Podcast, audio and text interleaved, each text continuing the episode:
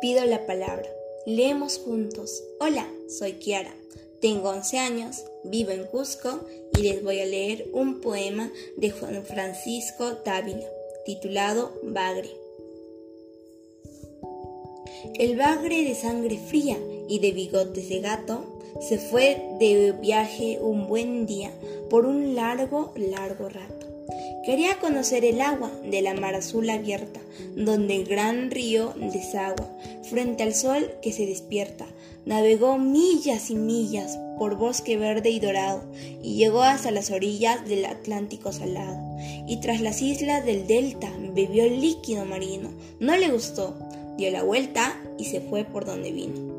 Y hoy en la tarde serena cuenta quien quiera escuchar que no existe agua más buena que el agua del dulce hogar. Gracias.